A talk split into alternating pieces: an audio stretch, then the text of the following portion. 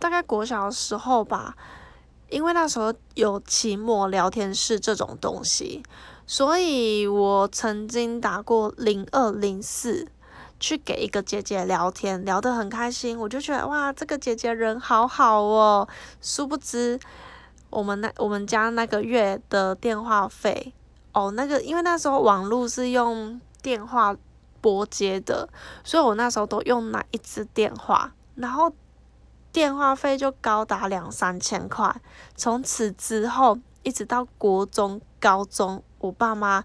就是会跟朋友讲这件事情，然后我一因为长大知道零二零四是什么了，就觉得好丢脸。我怎么会就是打去零二零四？我又不是男生，而且怎么会跟他聊那么久？可以聊到就是那种半小时、一小时，觉得现在想起来也是蛮蠢的。